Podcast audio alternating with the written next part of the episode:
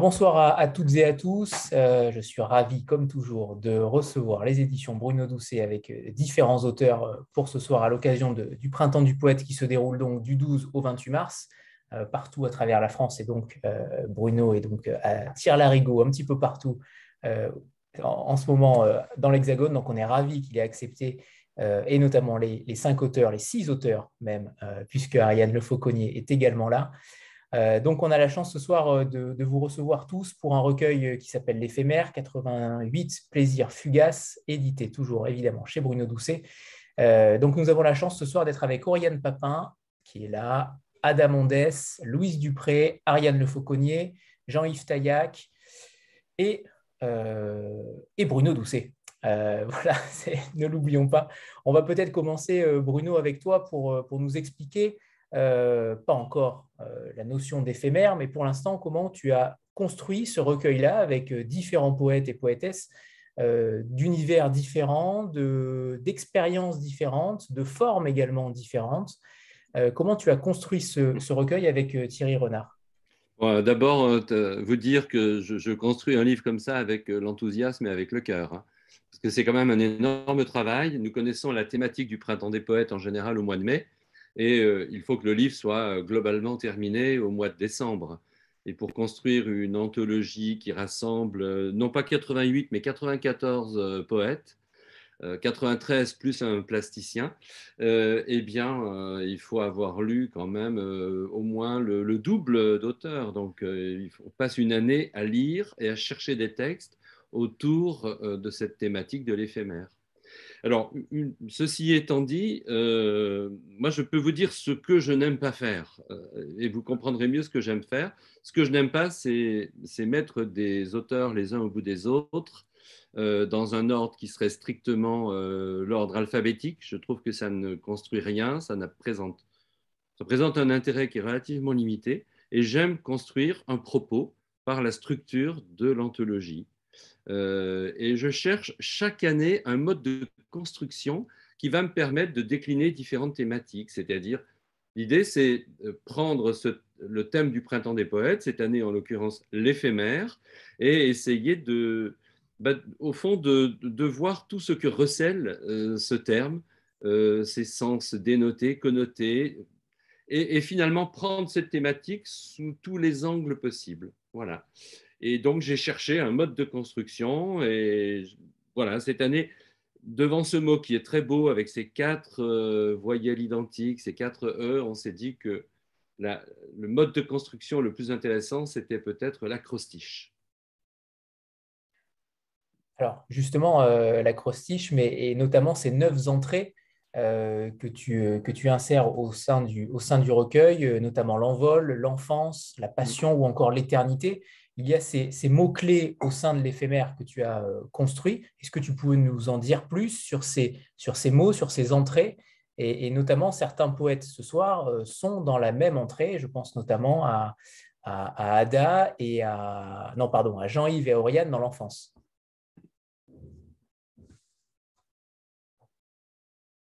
Tu m'entends, Bruno?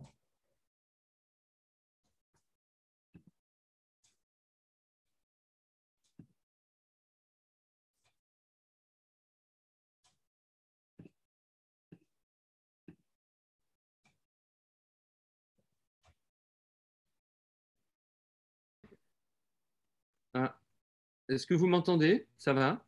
Oui C'est bon, Bruno? Oui, c'est bon. Mais tu étais complètement figé. J'ai eu un doute. Hein, voilà, donc je, vous disais simplement qu'on va, un petit peu comme dans un origami, on va déployer les, les, virtualités sémantiques d'un mot par l'acrostiche. Ça, c'est vraiment très intéressant. Et le L apostrophe était intéressant parce qu'il nous permettait d'intégrer euh, un, terme qui commence par la lettre I, c'est l'instant, il fallait quand même parler justement de ce rapport au, moment présent, à l'instant, l'instantané. Et puis ensuite, alors, c'est effectivement, tu l'as dit, Anthony, le E de envol, euh, le P de passion, pour parler des amours éphémères euh, notamment, le H d'humanité, tellement pertinent quand on pense à la brièveté de la vie humaine au regard, par exemple, des temps géologiques. Et puis le E d'enfance qui nous amenait tout de suite sur la question de la mémoire, le, le, troisième E pour l'énigme, le rêve, et puis on termine avec l'éternité. Alors justement, euh, par rapport à, cela, euh, on va peut-être donner la parole évidemment aux six poètes qui sont là ce soir, notamment par rapport à l'éphémère, par rapport à la notion d'éphémère. Euh, il faut préciser que certains poèmes sont inédits dans ce recueil, d'autres font partie de recueils. pour le coup, là, ce soir, on a quasiment que de l'inédit, euh, excepté peut-être euh, le tien, Bruno, je crois. Euh, tous les autres poèmes sont inédits, notamment celui de Louise qui sortira bientôt en 2022 au Québec et chez Bruno Doucet. Pour le coup, j'aimerais savoir, chacun d'entre vous, comment vous avez envisagé l'éphémère avec un sujet donné, avec un thème donné. Comment vous avez envisagé ce terme-là? Qu'est-ce qu'il évoque pour vous? On peut commencer par, par Oriane, peut-être. Alors, euh, me concernant, euh, les, trois, euh, ce sont trois en fait petits poèmes distincts qui, sont publiés dans l'anthologie. Et ils viennent d'un manuscrit sur lequel je travaille depuis, depuis un an et demi, qui, qui ne parle pas spécifiquement de l'éphémère, mais qui s'intéresse à l'enfance et, et à l'humain de manière générale. En fait, euh, j'aime écrire sur l'enfance parce que je trouve que c'est euh, euh, le vivier le plus intéressant pour, pour observer l'humain. parce que les choses ils sont peut-être plus, plus brutes, plus voilà encore avec une, une certaine forme de, virginité, d'intensité qui se dilue peut-être à l'âge adulte. Et euh, ici, la thématique de l'éphémère a, émergé euh, dans ces textes euh, parce que je, m'intéressais au, rapport humain tout simplement à la vie. Et, j'ai tendance à penser qu'au moment de l'enfance, le, le, sentiment existentiel peut être beaucoup plus fort qu'à l'âge adulte contrairement à ce qu'on peut souvent penser, euh, il y a quelque chose qui peut être très, euh, euh, très difficile au moment de l'arrivée dans l'existence, de se dire mais qu'est-ce que je fais là? Pourquoi je suis là? Et, et, je trouve que l'enfance, c'est le moment où on change le plus et où finalement on est, on est amené à avoir les facultés d'adaptation les plus incroyables que, que, jamais on ne rencontrera plus dans notre vie. Euh, voilà, c'est ces aspects-là euh, qui m'ont intéressé notamment. Alors, on va, on va peut-être rester sur l'enfance avec Jean-Yves. Oui, euh, oui, effectivement, on a le, texte qui se trouve dans, dans l'anthologie. Courir sur la mer fait partie d'une quarantaine de textes sur la mer que j'espère voir édités sous le titre Écumer l'instant. Et écumer l'instant, c'est c'est un peu remplir ce que l'éphémère euh, cherche à nous enlever et euh, rester le, plus possible à la, crête de la vague dans un, moment un peu suspendu. Et ce texte Courir sur la mer, euh, je ne pensais pas qu'il trouverait sa place dans l'enfance particulièrement. Bruno a fort justement fait ce choix. Bah, je pense que j'écris avec une part qui n'est pas consciente, et à la relecture, euh, depuis que Bruno l'a classé dans enfance, c'est assez évident que c'est un rapport à l'enfance. Voilà un peu le comment il a. Vous l'auriez classé où? Vous l'auriez classé où, Jean-Yves? Dans une dans une autre catégorie ou une catégorie qui n'existe pas dans le recueil? Peut-être, euh, ouais, peut-être dans l'instant, mais mais j'avais pas de ah, j'ai beaucoup de difficultés à le classer, en fait, parce que je trouve qu'il y, a, souvent aussi l'humanité qui est assez présente, euh, et, l'éternité aussi. Euh, mais, euh, mais je trouve le choix de Bruno particulièrement judicieux. maintenant, je le considère comme vraiment un texte d'enfance, mais vous en jugerez. et, notamment peut-être avec l'usage du passé simple. C'est peut-être ça aussi qui l'a peut-être orienté vers l'enfance oui, peut-être, effectivement, c'est euh, l'usage du, passé simple, oui, de, l'imparfait également. C'est-à-dire, effectivement, c'est, peut-être un, souvenir qui, qui est arrivé euh, sur, la, sur la vague, comme ça, alors que je ne l'attendais pas forcément. Euh, je ne sais pas si. Enfin, ne veux pas trop prendre de, de, temps non plus, mais c'est un texte que j'ai écrit en Crète. Et Bruno connaît très bien la Crète, à Placias, hein, dans le, dans le sud de, de, la Crète. Et je, je, contemplais la mer. Enfin, je regardais la mer, disons, ce n'est pas forcément une contemplation. Et je venais de lire euh, Les Argonautiques d'Apollonios de Rhodes, où euh, Jason prend dans son bateau bah, tous les super héros pour, réussir à, aller jusqu'à la toison d'or. Et parmi euh, ces héros, Euphémus arrive à courir sur la mer. Et il y avait ce jour-là énormément de tempêtes. C'est la mer de Libye, des, qui est très, très, qui, peut d'un moment à l'autre changer, qui, qui, peut être euh, très, très violente. Il y avait des, tourbillons. Et c'est né de ce tourbillon, où pour moi, c'était euh, Euphémus qui courait sur la mer. Voilà. Ensuite, euh, ça, voilà, ça vient d'un fil comme ça, d'une émotion, d'un choc, et puis d'un petit peu de cette lecture. Alors ensuite, l'enfance est, est venue malgré moi. Mais si vous me permettez, c'est très intéressant euh, tout ce que tu viens de. Oui, tout ce que tu viens de dire, Jean-Yves, est vraiment très, très intéressant. Et, c'est vrai que ce rapport à la mythologie nous fait penser aussi que c'est un peu l'enfance de l'humanité, qui est euh, celle des, mythes, des contes, des légendes, euh, qui est aussi traversée. Hein, ce texte traverse tout cela. Mais c'est vrai que selon l'endroit où on le place dans un livre, sa coloration va être modifiée. C'est certain. Si je l'avais mis à la fin du livre dans la section éternité, euh, on ne, le texte ne disait plus tout à fait la même chose et, surtout on ne le lit plus tout à fait de la même manière, voilà, y compris dans la mise en voix. Mythologie que tu places déjà, euh, Bruno, directement dans l'avant-propos avec euh, Calypso, la nymphe qui, qui accueille Ulysse. Exactement. Par-delà. Ah oui, je, par-delà pour les Je suis parti de, de Homer. Hein, je suis parti de Homer. Exactement. Voilà, tout à fait. Mais on, avait, on, avait, évoqué à 7 déjà toutes ces, ces questions-là, la, la, Crète et ouais, l'Odyssée aussi.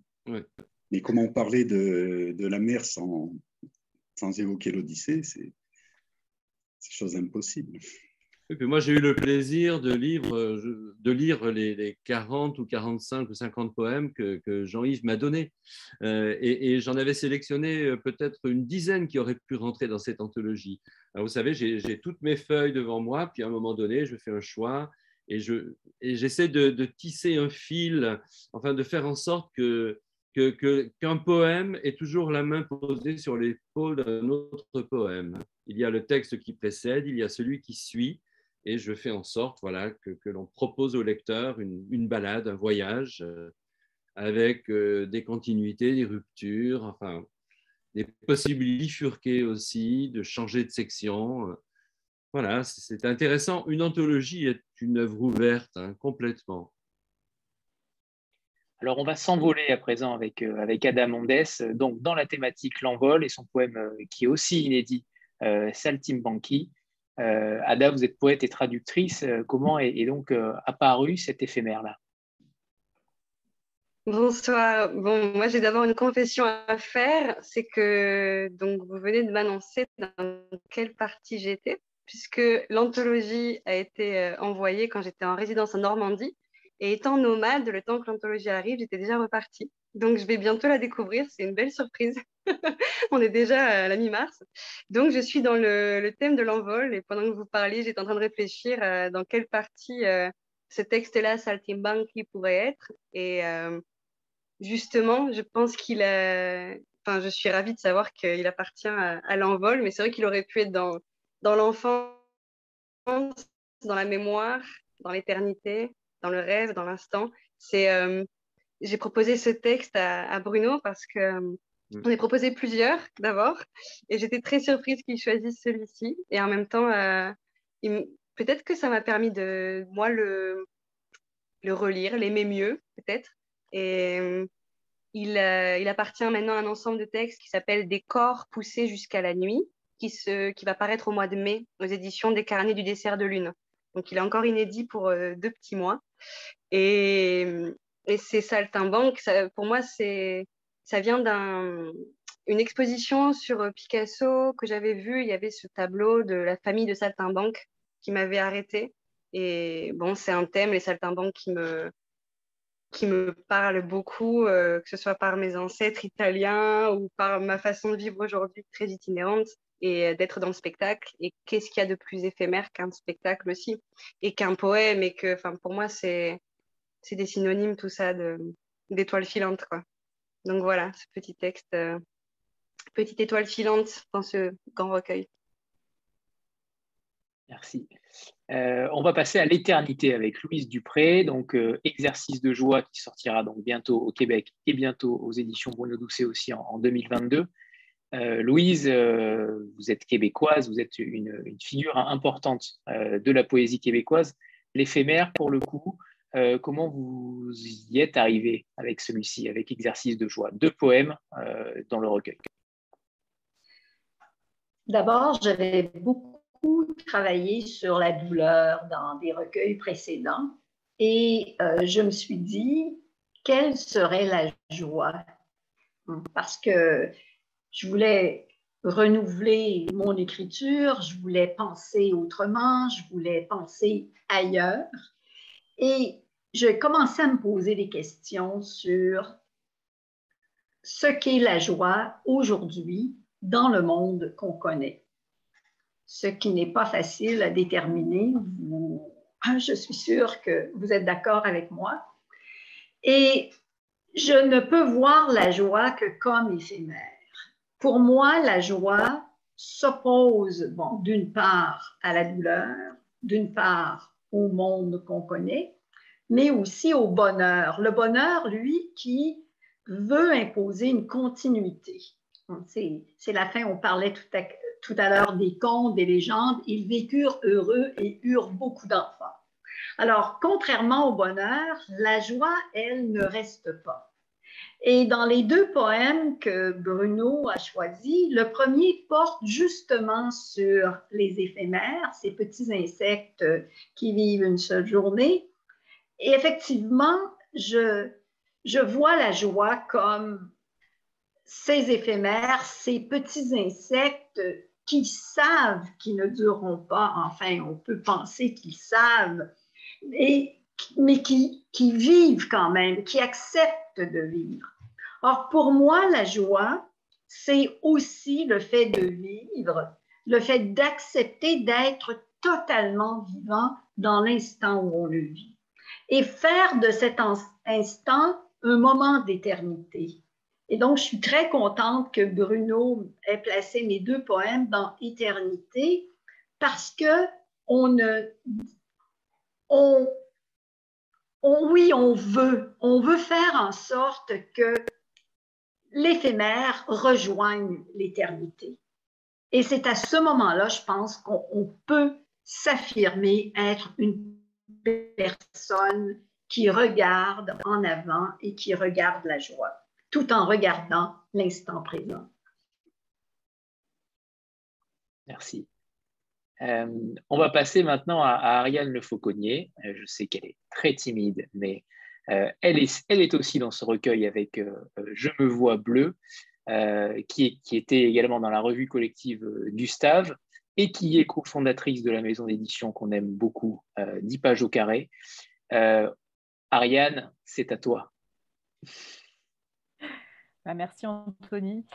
Euh, ça me prend de court. Hein. non, bah, du coup, moi, mon, poème que Bruno a, eu la gentillesse de, reprendre, qui avait effectivement été publié dans la revue Gustave, il l'a placé dans la section rêve.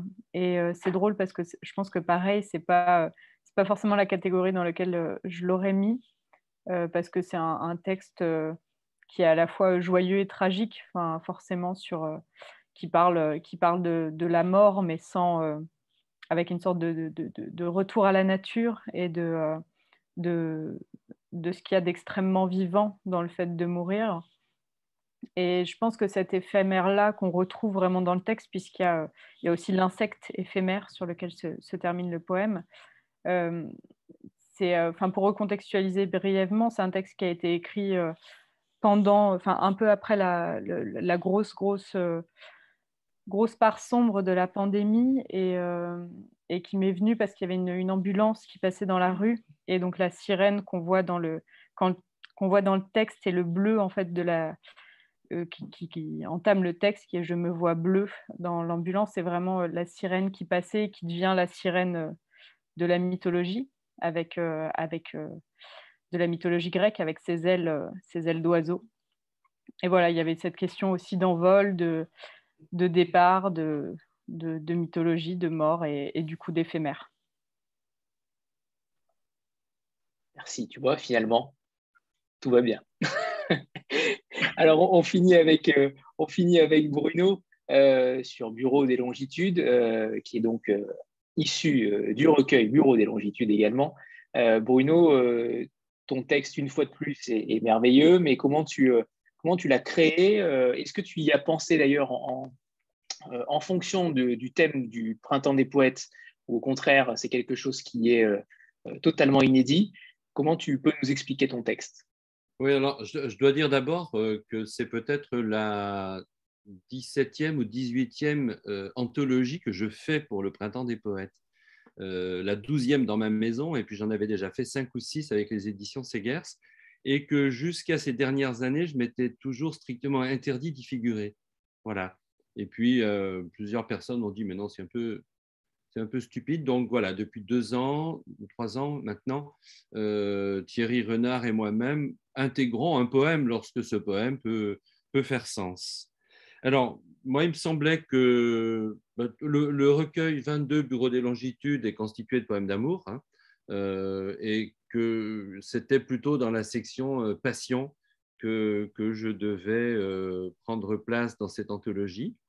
Et euh, j'ai pensé à ce texte, euh, Bureau des longitudes, qui est un, qui est un poème que j'ai écrit pendant l'été. Mais quand je l'ai écrit, j'ai absolument pas, euh, l'été dernier, j'ai absolument pas pensé à l'éphémère, pas, pas un instant. Et puis c'est en, en, le relisant que je me suis rendu compte qu'il y avait cette, cette évocation des éphémérides qui comptent plus de dates voilà, dans le bureau des longitudes, nos éphémérides comptent plus de lieux à découvrir que de dates effeuillées. Et je me suis dit, mais oui, mhm. c'est peut-être euh, un bon texte pour l'anthologie. Voilà, tout simplement. Mais voyez que ce ne sont pas des catégories très étanches. Hein, euh, euh, par exemple, pour le, poème de Louise, j'avais vraiment, de Louise Dupré, j'avais vraiment très envie que ce soit le dernier texte de l'anthologie. Voilà, et j'ai cherché, et puis euh, dans, ces, dans ces petites proses qui sont vraiment euh, merveilleuses, je suis tombé sur le dernier texte et la dernière phrase qui est vraiment si, si forte. Hein. il, ne s'agit plus, il ne suffit plus de comprendre, il faut, euh, il faut apprendre à mieux respirer. Je voulais vraiment que le, livre, le corpus de l'anthologie se termine sur, sur cette phrase. Et puis pour Ariane, par exemple, c'est vrai qu'il y a une dimension tragique dans ce poème. Euh, et en même temps, je n'ai pas voulu dissocier le petit collectif de la revue Gustave. Et j'ai cherché quel était le meilleur dénominateur commun des quatre auteurs que l'on plaçait ensemble. Euh, et j'ai pensé que, que, ce pouvait être le rêve. Voilà. Mais tout ça peut être discuté, bien évidemment. Et puis, vous savez bien que les poèmes appartiennent autant à ceux qui les reçoivent qu'à ceux qui les écrivent. Donc, euh, c'est notre espace de liberté. Et puis, il faut dire aussi une chose, Anthony, c'est que la meilleure anthologie, c'est toujours celle que l'on fait soi-même. Et donc, euh, une, anthologie, c'est vraiment euh, une façon de dire au lecteur, vas-y, ben, crée ton parcours, euh, reconstruis le livre à ta guise, il est fait pour cela. Voilà. C'est vrai. C'est vrai. Et dans l'avant-propos, tu parles, tu as des mots extrêmement justes sur, euh, sur l'éphémère. Tu parles de requalifier l'instant et de réhabiliter le jetable et de suspendre l'amnésie. Euh, c'est des mots extrêmement forts. Euh, alors, tu as l'habitude d'être extrêmement engagé, mais pour le coup, l'éphémère, c'est un thème qui t'a inspiré aussi, peut-être plus que d'autres thèmes dans le passé. Pour le coup, celui-ci, il, a quelque chose de particulier pour toi? Alors, c'est-à-dire en fait que quand j'ai commencé vraiment à réfléchir à cette thématique, j'ai fait deux constats. le premier constat, c'est que j'étais resté scotché à la lecture de mes 20 ans ou 22 ans lorsque j'avais lu à la fin des années 80 euh, le livre de Gilles Lipovetsky sur l'empire de l'éphémère. Et euh, c'est un livre sur les phénomènes de mode, sur le diktat de la mode, euh, de cette société de consommation qui voue tout au jetable et à l'éphémère. Et finalement, je me suis dit, tiens, je n'ai pas réinterrogé vraiment ce concept d'éphémère depuis cette époque-là pas, suffisamment. Et, j'ai, euh, il est associé pour moi parfois à des connotations assez négatives. Et donc, j'ai, eu à cœur, au fond, de requalifier en mon fort intérieur ce concept d'éphémère et de tenter de découvrir tous ces aspects positifs qu'il, qu'il recèle. Donc ça, c'était la première, la première chose. Et puis, euh, la, la, deuxième chose, c'est que on fait le constat très, mais alors très rapidement et très simplement, que finalement, euh, l'éphémère, le terme est à la fois un substantif et un adjectif, et que on attribue la valeur, euh, le substantif, euh, que pour les animaux. C'est-à-dire, mmh. on, va, on va parler des éphémères, comme l'a dit Louise, cette catégorie d'insectes qui ne vivent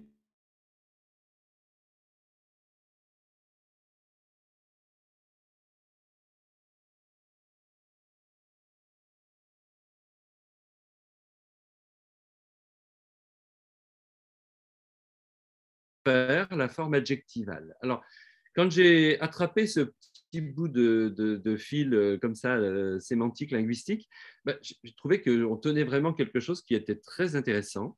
Je me suis dit, c'est vrai, on parle pour les êtres humains d'amours éphémères, de gloire éphémère, de, de plaisirs éphémères. Hier encore, on parlait de fièvre éphémère, et puis on était encore en pleine pandémie. Je me suis dit, mais oui, le, puisse le Covid être aussi une fièvre éphémère, comme on le disait au, euh, Moyen Âge. Et en même temps, on voue un culte à l'injonction hédoniste du carpe diem. Donc je me suis dit, il faut tenir tout cela dans le même livre et euh, ouvrir justement ce concept et tenter d'en tirer quelque chose. Voilà.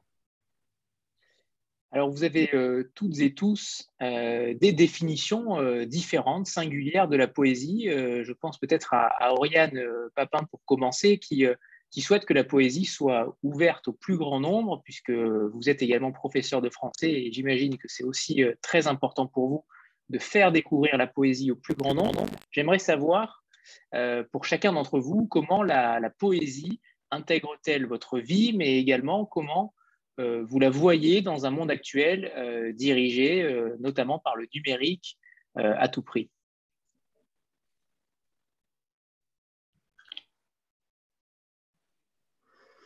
Alors oui, me concernant, la poésie a une grande place dans mon quotidien, autant par ma, pratique individuelle de l'écriture que dans mon métier d'enseignante puisque je travaille, je suis professeur de français en collège et je travaille exclusivement en projet annuel littéraire et artistique, au sein desquels l'écriture a toujours la place centrale. donc, je, voilà, sur le terrain au quotidien, j'ai vraiment, ça me tient à cœur de faire pratiquer l'écriture à mes élèves et également de bousculer euh, certaines euh, images euh, qui, persistent à l'égard de la poésie, de, voilà, quelque chose qui est souvent relayé au passé. Et voilà, je pense que le, sujet est très complexe de l'appréhension la, de, la poésie par chacun et euh, par une pratique euh, très vivante au quotidien. J'ai notamment une classe de quatrième euh, dans laquelle on fait du slam. et voilà, l'idée est vraiment de, leur montrer que, que la poésie est quelque chose de vivant, qui peut s'ancrer dans le quotidien, qui peut être présenté également sur scène, puisque c'est le cas avec cette classe. Voilà. je me souviens plus de la deuxième partie de votre question. comment, elle, comment la poésie intègre-t-elle votre quotidien, votre vie et comment vous la, vous la voyez au quotidien, que ce soit avec vos élèves ou même dans votre vie, dans votre vie d'écrivain? Je ne sais pas si vous m'entendez correctement. Oui, oui, je vous entends euh, correctement. Euh, alors, dans ma pratique d'écriture, c'est ça que, que vous demandez.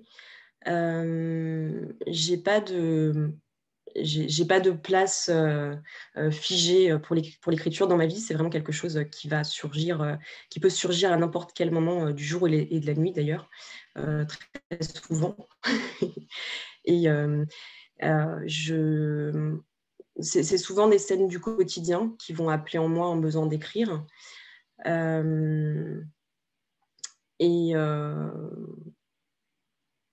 voilà, ça peut être des Est-ce que vous avez besoin de est-ce que vous avez besoin de conditions particulières pour travailler? Est-ce que pour vous, un, poème, ça se, ça se, travaille, ça se vit, ça se, ça se respire? Comment vous voyez les choses dans, votre, dans votre travail d'écriture? Alors, les, premières, idées euh, jaillissent toujours euh, de manière euh, tout à fait spontanée et naturelle et j'écris, peu importe là où je suis, peu importe les circonstances, peu importe le moment. donc, ce, voilà, ce jaillissement-là est vraiment très ancré dans le moment. après, pour ma part, j'ai besoin de beaucoup retravailler mes textes. Euh, par la suite, et ça c'est une autre étape dans laquelle là j'ai besoin de m'isoler et, euh, et de, euh, d'essayer de, d'épurer les choses au maximum pour en arriver à, la, l'exactitude la plus qui me satisfasse le plus au niveau de ce que, ce que je souhaite exprimer. Voilà, même question pour Jean-Yves. Oui, c'est très bien. Oui, oui, oui, bien sûr. Jean-Yves? Oui, euh, bon, la poésie, euh, je l'ai surtout connue, euh, c'est intéressant de, suivre ce que Oriane Papin disait, en, quatrième avec une prof de français, alors que j'étais plutôt difficile, hein, c'est le moins qu'on puisse dire, qui s'est pris d'affection pour moi, et elle m'a incité à écrire des poèmes j'ai écrit, elle me, les, elle me conseillait, elle les corrigeait. Alors, c'était vraiment des sonnets, euh, tout ce qu'il y a de plus avec des rimes croisées, des, distiques élégiaques, tout ce qu'on peut euh, imaginer, puisque c'était aussi, elle faisait aussi latin et ça me passionnait. Après, ça, j'ai laissé, euh, j'ai laissé tout ça et je me suis mis à écrire tout le temps, n'importe où. Des fois, il m'arrive de m'arrêter, je suis en voiture, j'ai quelque chose qui me passe par la tête je m'arrête, je l'écris. Et j'en ai écrit des carnets, des carnets, et puis un jour, j'ai relu tout ça. Et je me suis mis à, mettre en forme. Mais mettre en forme, justement, euh, sans les rimes, sans euh, tout ce qui m'avait euh, ramené, amené à l'écriture, disons. Et entre-temps, j'ai eu une amitié pour un républicain espagnol, Antonio Martinez Pagan, qui était un grand écrivain, et qui m'avait dit, ce que tu écris, Jean-Yves, c'est pas mal mais il faut que ta plume déchire le papier. Donc ça, c'est toujours une, phrase qui me suit. Et euh, je n'y arrive pas forcément, je pense que j'ai encore du chemin à faire, mais euh, c'est bien, c'est un objectif que j'ai, que ma plume déchire le papier, c'est-à-dire qu'à travers la, poésie euh, puisse s'exprimer toute la liberté, vraiment ce qui, est, ce qui est essentiel, et enlever les références, tout à l'heure, évoqué Apollonios de Rhodes, donc il y a quand même une référence, c'est un point d'ancrage. Mais ensuite, se, défaire de, ces références. Et euh, bon, je pense que c'est un, un long chemin qui fait que petit à petit, euh, on s'en défait. Et peut-être, euh, j'ai une, petite anecdote. Mon dernier recueil était sur les œuvres de Pierre Soulages. Pierre Soulages est, est un ami, et un jour, il me dit Pourquoi tu écris? Bon, je lui dis euh, J'ai essayé d'avoir une réponse intelligente, je peux dire, pour dire des choses comme ça. Donc, ça m'aide à mieux comprendre le monde, à mieux comprendre qui je suis. Bon, je sèche assez vite et je lui dis, et toi, pourquoi tu peins? Il me dit, je peins pour essayer de saisir ce qui nous échappe. Et évidemment, je me suis dit, mais oui, moi aussi. J'écris pour essayer de saisir ce qui m'échappe. Et là, bon, on se retrouve avec l'éphémère aussi, ou l'instant, ce qui nous échappe. Et euh, alors, on le saisit jamais vraiment, mais à certains moments, dans un poème, je pense qu'il peut y avoir euh, deux, trois phrases où là, j'ai saisi quelque chose. Mais évidemment pas sur, euh, sur toute l'écriture. Je pense qu'il y y a différents niveaux d'écriture. Et pense que pour revenir au choix qu'a fait Bruno de courir sur la mer, il y a trois phrases qui sont exactement dans l'enfance. Et je pense que ça s'articule euh, autour de ça. Mais euh, ma façon d'écrire euh, a toujours été quand même d'essayer de me protéger un peu, donc d'avoir des, mots qui ne viennent pas tout de suite à, l'émotion la plus profonde. Et donc j'essaye de d'évacuer tout ça, d'essayer d'enlever la, mousse qui qui m'empêche de boire la bière euh, comme j'aimerais, enfin, dégager un petit peu tout ça, mais c'est nécessaire pour, le, pour y venir, pour, le, pour l'approcher, disons. C'est une, une, approche euh, assez douce et assez précautionneuse, euh, en fait. Mais sinon, la poésie, c'est aussi, quand je dis une expression de la liberté, dernièrement, j'ai fait des ateliers d'écriture à la maison d'arrêt de Rhodes, donc là, la liberté a, tout son sens. Et euh, ça s'est traduit ensuite avec de la musique sur, du slam, des, vidéos. Mais là, l'approche est particulièrement euh, difficile il faut d'autres.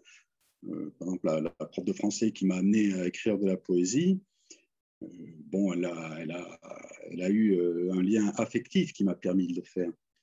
Euh, avec, les, détenus. Euh, et ça, c'est un autre côté. J'ai passé 20 ans euh, dans la boxe. Et c'est en parlant de boxe que j'ai amené les détenus à avoir confiance, à pouvoir avoir ce lien et ensuite écrire. Et écrire des. Alors, je ne veux pas être trop long, hein, mais je, continue juste. Un, des détenus qui avait une très très lourde peine euh, m'a dit, dit c'est bien que tu veuilles nous faire écrire, mais il ne faut pas que l'on pense à autre chose qu'à notre incarcération. Si on pense au dehors, c'est invivable. Et euh, oui, je le comprenais. Et puis malgré tout, ils ont écrit. Ce qui m'a posé un petit cas de conscience quand je suis rentré chez moi. Je me suis dit, c'est peut-être pas très très honnête. Tu les, je ne sais pas comment tu les as fait écrire, alors qu'ils disent que ça va être plus difficile pour eux ensuite si, si s'évadent de, leur, de cet univers. Et euh, ce même euh, détenu a écrit euh, pour une sensation qu'il avait eue. Il dit je, suis sorti de la prison de la santé, j'ai été dans le métro et j'ai senti un parfum de femme. Et il a écrit sur cette sensation.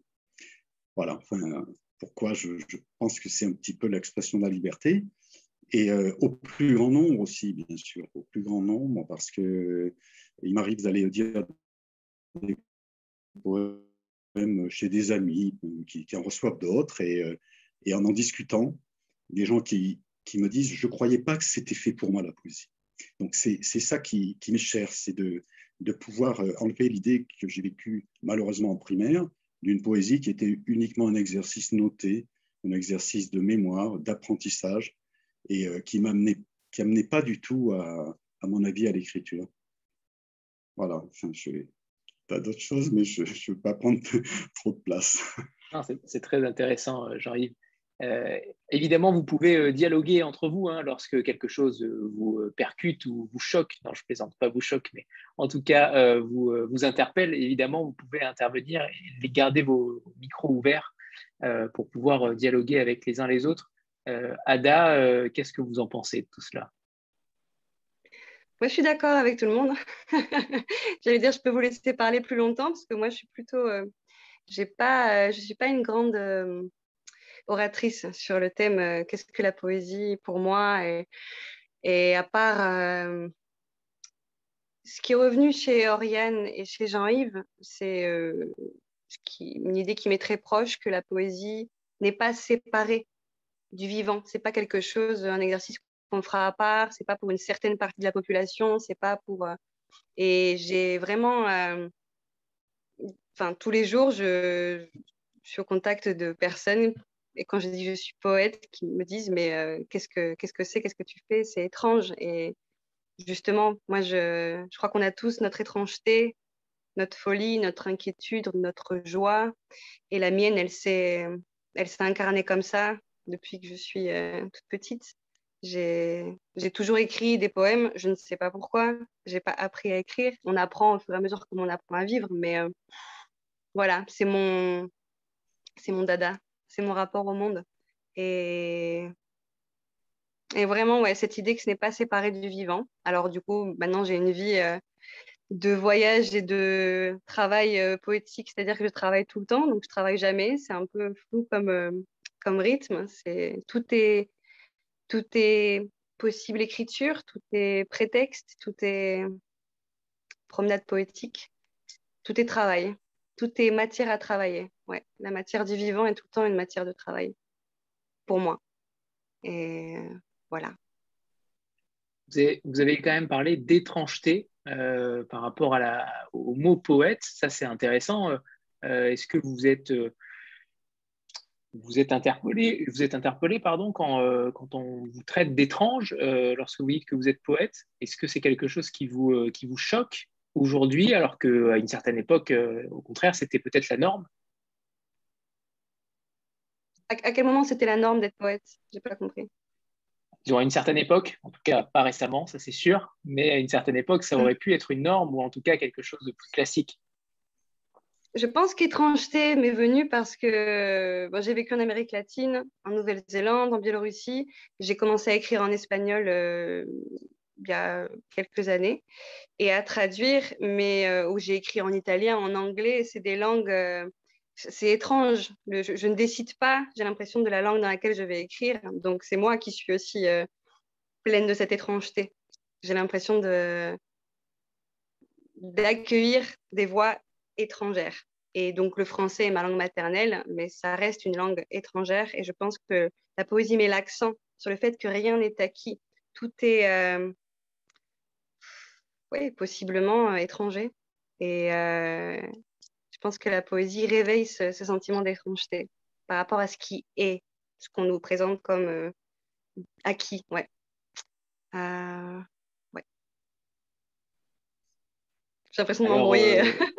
non, non. Alors, qu'en pense Louise, justement, qui euh, est au Québec? Et euh, j'imagine que la poésie est peut-être, a peut-être un, autre aspect au Québec, ou en tout cas une autre vision par, par les lecteurs. Ce serait intéressant de, savoir comment la poésie est, est active ou non euh, au Québec. La poésie est très active. Maintenant, je vous mentirais si je vous disais que tous les Québécois lisent de la poésie. Euh, on est plusieurs poètes à essayer de la diffuser, ceci dit, et je donne personnellement des ateliers d'écriture pour essayer d'initier les, des, hommes et des femmes à la poésie, même des adolescents parfois. Et euh, je me rends compte que les gens ont très peur de la poésie. Pourquoi? C'est parce qu'on se rencontre et on rencontre l'autre dans la poésie et on a peur de se rencontrer. Et je crois que quand on arrive à faire en sorte que on, montre que dans le fond la poésie est accueillante et que si on, se rencontre, on n'a on n'a pas à craindre de se perdre, que là les gens vont commencer à aimer la poésie. Et moi, c'est ce que j'essaie de faire. Je n'ai jamais donné d'atelier à des, des détenus, ça doit être extrêmement euh, enrichissant, puis inquiétant aussi. Je comprends très bien Jean-Yves, mais euh, je me contente d'aller à la rencontre des autres et de faire en sorte que les autres aillent à la rencontre du texte littéraire. Et euh, dans ma vie, la poésie est, je dirais, ce qu'il y a de plus important. Et plus je vieillis, plus ça devient important. C'est euh, l'endroit où je suis le plus moi-même en étant une autre. Et je comprends très bien ce que Ada dit quand elle dit que c'est aussi, on se sent étrangère. Moi, je ne parle, ben, je parle d'autres langues que le français, mal. La seule langue que je parle vraiment bien, c'est le français. Mais je considère le français comme une langue étrangère, alors que la poésie est ma vraie langue. Et non pas seulement la poésie en français, mais la poésie dans d'autres langues. Alors, la poésie, c'est ce qui fait en sorte que on va à la rencontre de soi, de ce qu'il y a de plus profond en soi, et où on peut justement marcher. J'aime beaucoup le, la, la marche revient beaucoup dans mes textes. Marcher aussi en se rencontrant soi, on rencontre l'autre, on s'accepte et on accepte l'autre. Alors pour moi, la poésie, ça devient aussi une philosophie. C'est ma manière de vivre et de plus en plus. Voilà. Parfait. Et alors, le, patriarche Bruno euh, viendra conclure cette, euh, cette question sur la poésie. On connaît ton discours déjà, mais euh, on ne cesse de l'apprécier à chaque fois que tu le prononces. par rapport justement, et peut-être plus précisément à ce texte-là, à, Bureau des Longitudes, où tu as dû travailler sur la passion, sur l'amour. Oui, moi je voudrais d'abord dire que la, poésie est entrée dans ma vie dans l'enfance et elle y est entrée non pas par la lecture, mais par l'écriture d'emblée. Et voilà, dans une période vraiment difficile, lorsque j'avais 9 ou 10 ans, euh, je crois que la poésie m'a sauvé la vie. Et le premier poème que j'ai écrit, euh, qui était sans doute une faute d'orthographe et de maladresse, mais a changé le regard que l'on portait sur moi, celui de mes parents, un peu incrédule, celui de mes professeurs, assez vite celui, le regard de mes camarades. Et finalement, j'ai eu l'impression, avec ce, ce premier poème écrit à l'âge de 10 ans, que je devenais, que je me juchais sur un fil euh, en hauteur, un fil très fragile, mais qui allait faire de moi un funambule qui allait chercher son équilibre, pas à pas, mot à mot, et qui allait parvenir à surmonter ses peurs, euh, ce vertige que la vie euh, lui procurait. Et finalement, je, crois que je n'ai jamais cessé d'avancer sur ce fil, avec aujourd'hui plus d'efficacité qu'autrefois sans doute. Et je crois qu'en devenant éditeur, j'ai associé, j'associe au jour le jour le fil fragile des écritures de mes amis poètes à mon propre fil. C'est-à-dire que j'entortille les livres, les textes, le fil de l'écriture d'autrui à la mienne et que j'ai le sentiment au fond que nous sommes en train, comme cela ensemble, de, de tresser une corde, de tresser euh, quelque chose euh, de solide, beaucoup plus solide que le fil individuel de chacun d'entre nous. Alors, qu'est-ce qu'on fait de cette corde hein? Cette corde, euh, je pourrais vous dire, elle sert à, rattacher euh, les continents qui partent à la dérive, elle, cherche, elle sert à nous relier les uns aux autres. Euh, voilà, mais je crois que c'est cela que, que, je fais. C'est un peu, si vous voulez, comme si j'avais, en devenant éditeur, euh, assigné la poésie à résidence dans ma vie.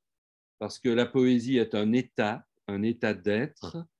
On ne peut pas être en état de poésie 24 heures sur 24, parce que je crois qu'alors on, entre dans une brûlure qui est celle que Rimbaud a vécue pendant deux ans, et Antonin Artaud peut-être à la fin de sa vie, etc. Voyez Donc, finalement, la poésie euh, vient à nous de manière un peu intermittente. Elle nous permet de nous réaccorder à nous-mêmes et aux autres, aussi peut-être au monde, régulièrement.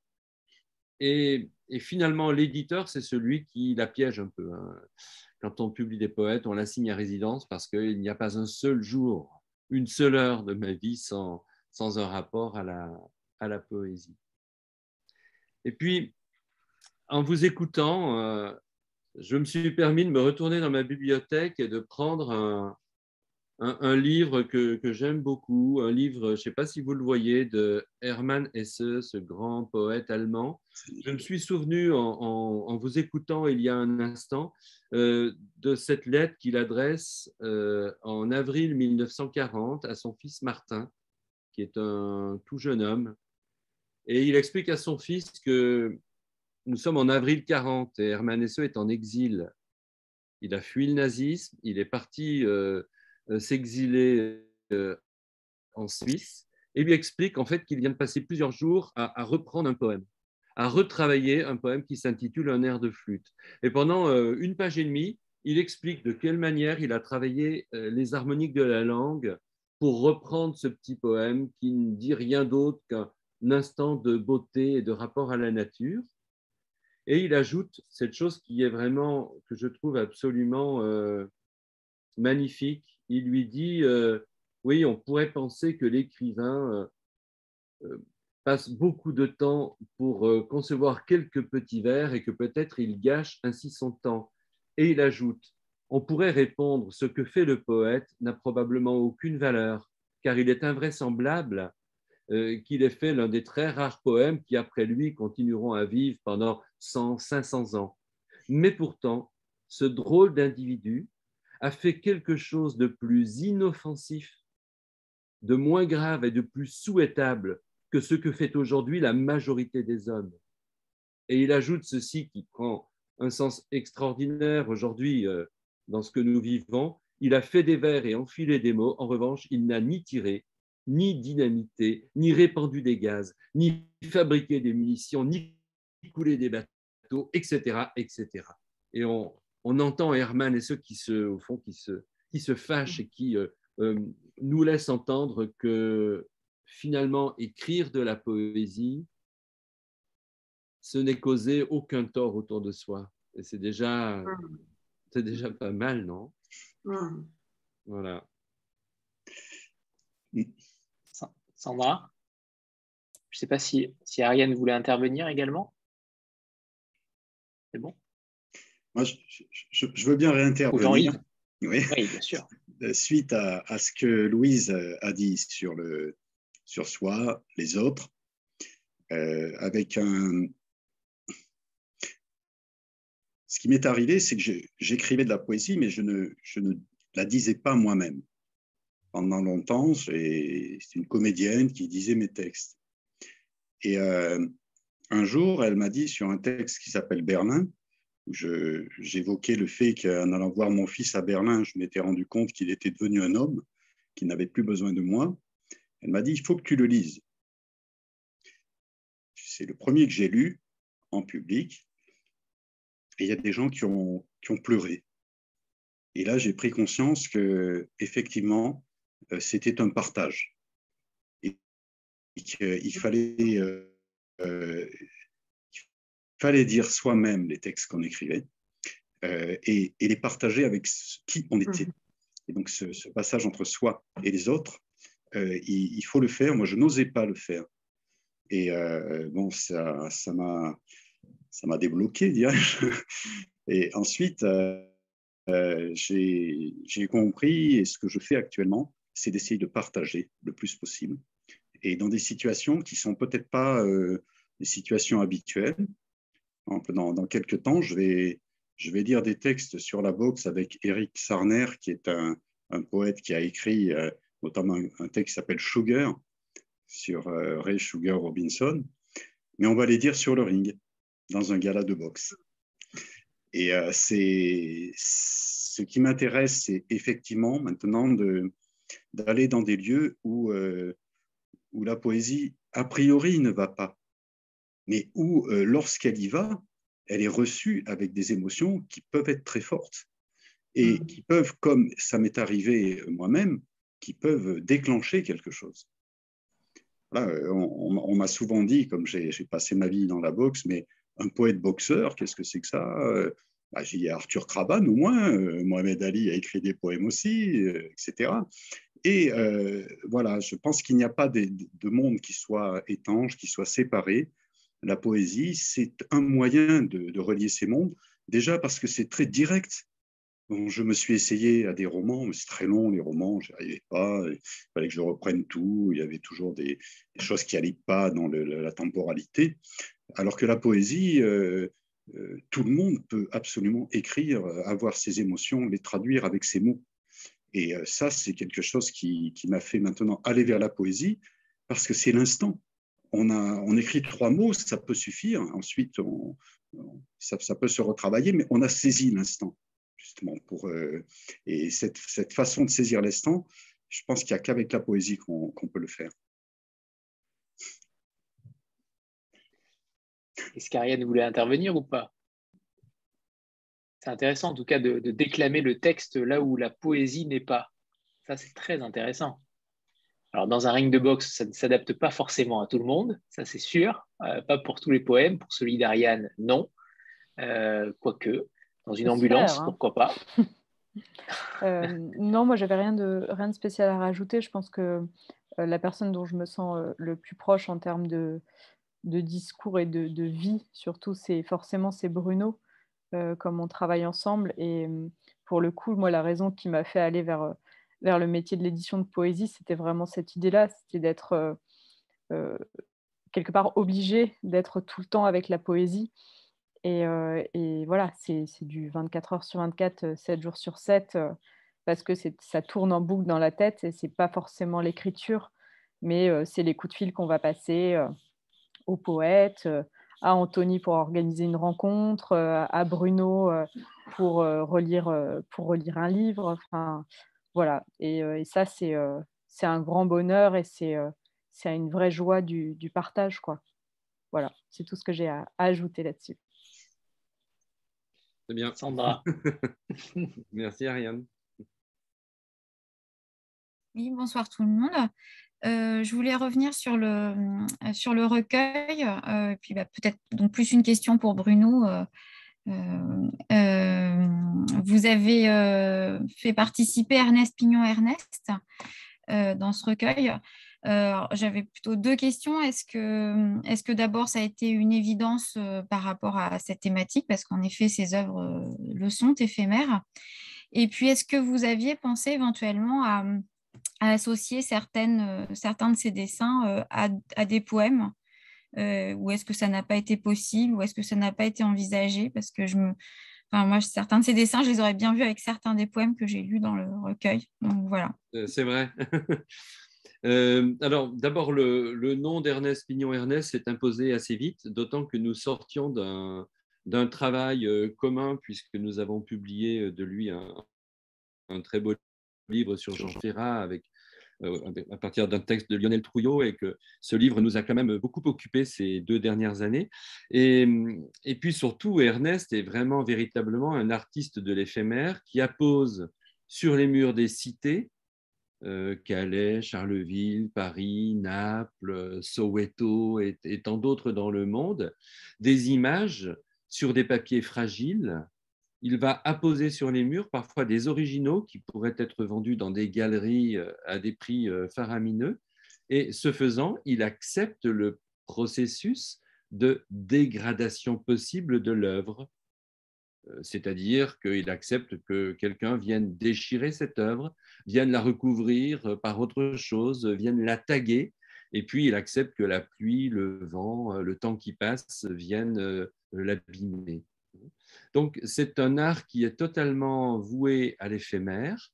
Et ce que j'aime dans ce travail, c'est qu'il a sorti totalement la pratique artistique des lieux euh, où elle s'inscrit habituellement, ou plus exactement, des lieux que la société a choisis pour, euh, pour elle. Donc ça, c'est quelque chose qui est vraiment intéressant. Ça rejoint exactement ce que vient de dire Jean-Yves, c'est-à-dire qu'il faut porter l'art au-delà des frontières euh, dans lesquelles euh, il est censé s'exprimer.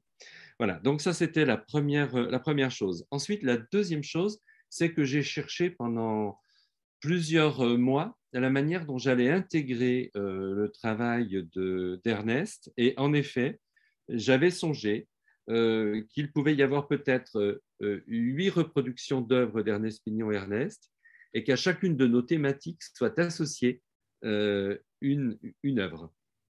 Et puis, j'ai eu, j'ai changé d'avis lorsque je suis tombé sur un texte, en fait c'est même Ernest qui m'en a parlé le, premier, un texte qui est paru en août 2003 dans la revue Les cahiers de médiologie que publiaient alors les éditions Fayard. Et c'était la revue dont Régis Debré était le rédacteur en chef. Et en fait, il y avait un numéro consacré à l'éphémère que, je me suis procuré.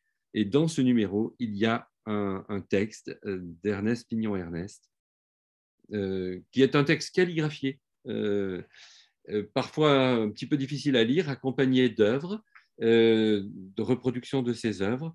Et nous avons proposé à Ernest de reprendre ce, de reprendre ce texte dans son intégralité, de le publier à la fin du livre avec des reproductions de, de ses œuvres. Donc il y a euh, une, une œuvre qui euh, est à Naples, une autre à Soweto, on a euh, Rimbaud et puis on a l'étonnante photo qui représente Maurice Audin avec des, des jeunes d'Alger.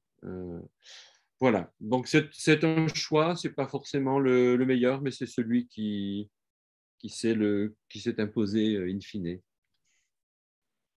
C'est un moment fort du recueil, en tout cas. Oui, je, crois, je crois. Et puis la présence d'Ernest de cette façon-là n'est pas euh, diluée dans l'ensemble du livre, mais il vient clore le, il vient clore le livre avec une. Euh, et puis surtout, ce texte n'est plus disponible très peu de gens l'ont lu. Et je me suis dit, mais vraiment, c'est, c'est vraiment dommage. Alors, il faut, il faut le reprendre et le reprendre euh, en étant au plus proche de la facture du texte tel qu'Ernest l'a donné. Voilà. Alors, si je peux peut-être le faire apparaître, là, vous, vous le verrez.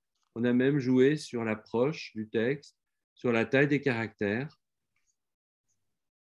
et la mise en espace du texte pour essayer de rendre compte de ce qui ressemblait un peu à un work in progress, puisque on, voit la pensée en train de, de se déployer. Voilà. Sandra. Oui, pendant qu'on est toujours sur le, recueil et, et, avec Bruno, euh, je sais que vous prenez un soin particulier à choisir la couleur des couvertures par rapport euh, euh, à l'intérieur de l'objet. Est-ce que vous pouvez expliquer le jaune? Parce que l'année dernière, c'était le désir, si mes souvenirs sont bons. C'était rose, un très très beau rose et, ça allait très bien effectivement avec ce thème. le jaune, donc pourquoi par rapport à l'éphémère? Bah, c'est voilà, c'est un jaune solaire, hein, on va dire. donc je, je trouve qu'on a besoin de ça aujourd'hui. On avait d'abord envie d'avoir plutôt des couleurs chaudes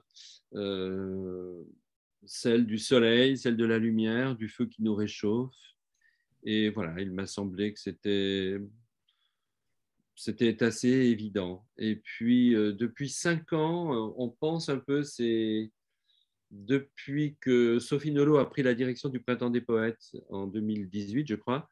Euh, vous voyez, elle a commencé une sorte d'abécédaire de la poésie, puisqu'on a eu le thème de l'ardeur, puis le thème de la beauté, le courage, le désir et maintenant l'éphémère. Donc, ce sont les premières lettres de, les cinq premières lettres de l'alphabet. Et finalement, nous, on a essayé de décliner une, gamme chromatique qui se situe entre le jaune et le rouge, qui est allé un peu plus loin euh, pour l'année du courage, mais on reste dans ces couleurs, euh, dans ces couleurs chaudes et, et ça nous plaît bien. Voilà. On lui souhaite bon courage pour la fin de l'alphabet. Euh, parce que ça risque d'être très compliqué. Ça risque d'être très compliqué. Euh, justement, tout, à l'heure, Bruno, tu parlais de, l'espacement du texte, et ça, c'est quelque chose qu'on voit très souvent dans les recueils euh, Bruno Doucet, dans, dans tout ce que tu produis. J'aimerais connaître pour vous tous, parce que vous êtes, il y a une immense diversité des, poètes dans le, dans le recueil, que ce soit de Nancy Houston à, à, Hélène Dorion qu'on avait reçue, qu'on adore aussi, euh, mais il y a également une diversité sur la forme.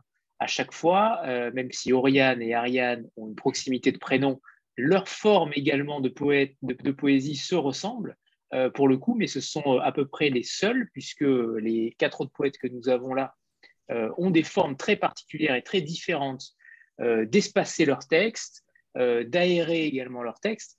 Comment vous décidez, toutes et tous, d'espacer votre texte en fonction peut-être de vos émotions, en fonction du rythme que vous voulez donner également au texte, mais comment vous travaillez cette, cette forme-là dans vos poèmes?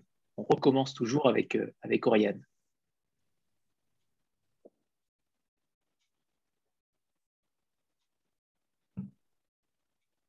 Je regardais les textes en même temps.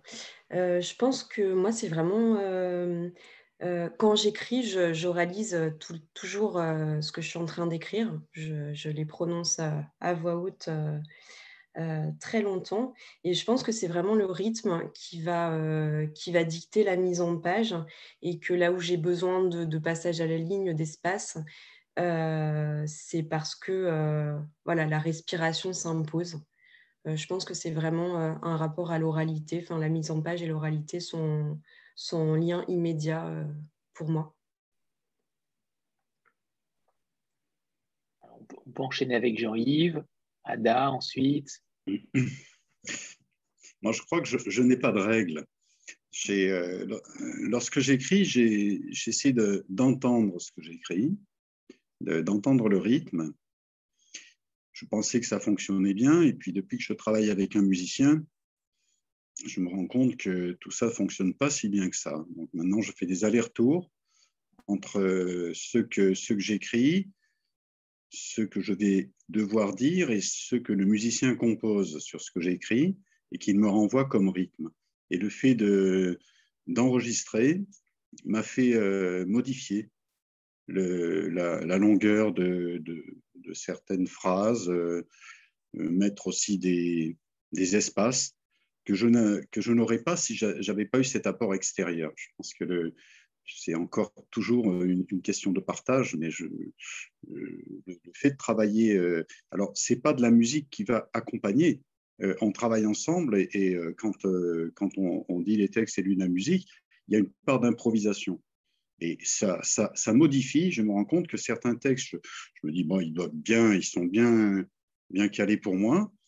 Et euh, quand, euh, quand on je l'ai fait avec lui, euh, ben, ça passe pas toujours très bien, mais, mais c'est ce qui, ce qui m'intéresse aussi, c'est que ça ne marche pas toujours très bien. Et lorsqu'on les dit, il est arrivé souvent que des, dans le public, des gens, après, lorsqu'on en discute, disent Ce qui m'a intéressé, c'est le moment où ça fonctionnait pas très bien et où vous avez euh, réussi quand même à, créer quelque chose. Et on voyait bien que c'était n'était pas prémédité, voilà, qu'il y avait quelque chose qui se faisait. Et euh, c'est, j'ai trouvé, c'est une sensation que, que j'aime à retrouver, c'est lorsque on ne sait pas vraiment ce qui va se passer et lorsqu'il y, a, euh, y a cette part d'imprévisible. Donc, après coup, évidemment, ça, arrive à me faire modifier des textes parce qu'ils m'ont ils échappé. Alors, comme je disais tout à l'heure, saisir ce qui nous échappe, là, c'est l'inverse. C'est laisser s'échapper ce qu'on croyait avoir saisi. Et donc, j'ai toujours un petit peu euh, euh, cet aller-retour, ce qui fait que, c'est pour ça que il n'y a pas de règle, parce que si je fixe une règle, par exemple, le, texte Courir sur la mer, c'est peut-être euh, grâce à la magie de Bruno, mais il a, une vie tout d'un coup. Un groupe de rock euh, m'a demandé s'il pouvait l'utiliser, un groupe de rock breton, et ils ont fait un, ils tournent avec, euh, entre autres, ils l'ont mis en musique. ensuite, il y a aussi un, un, ami qui est un poète arabe qui l'a traduit en arabe et qui le chante. Donc tout ça euh, fait que on disait ça, ne m'appartient plus, mais ça me renvoie quand même euh, des, choses que je peux peut-être modifier par la suite. Et puis bon, il y a toujours à quel moment c'est terminé. On sait pas trop à quel moment c'est terminé. Donc euh, il faut bien s'arrêter quoi. Donc quand on s'arrête, le texte lui s'arrête peut-être pas.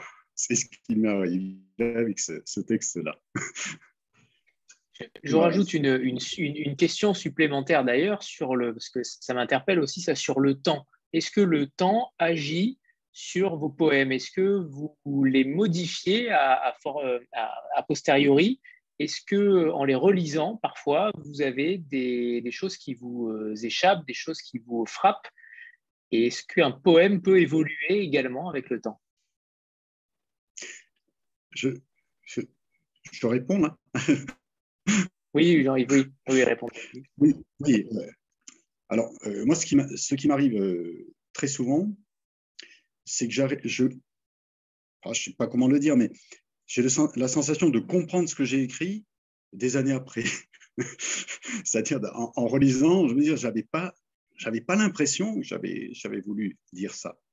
Bon, alors c'est aussi la question du temps qui fait que euh, on, change chaque jour, je veux dire peut-être même chaque heure, on est, différent de, tout ce qui nous arrive. Et donc un texte qui a été écrit il y a quelques années, on le reprend. Non seulement on ne le voit pas de la même façon, mais il y a des choses à l'intérieur qui étaient peut-être pas très conscientes et qu'avec le recul, on rend conscient et donc on se rend compte. Donc, euh, je, souvent, j'ai eu cette expérience. Bon, et puis, il y a aussi des textes, on n'a pas envie de les reprendre du tout. et, disons qu'ils ont, fini leur vie. Et puis, euh, puis le, le texte le plus intéressant, c'est celui qu'on n'a pas encore écrit. Donc, euh, il y a aussi cette idée de, les lâcher. Et puis, il y en a certains qui avec le temps, prennent pour moi beaucoup de valeur. Je ne les avais pas vus sur le, sur le moment comme ça. Voilà, mais il n'y a pas de règle. voilà, c'était ma question. Ce n'est pas forcément négatif. Euh, pour vous, la poésie n'est pas euh, en elle-même éphémère. Euh, elle, peut, elle peut au contraire être positive et avoir une, une, connotation plus consciente plus tard.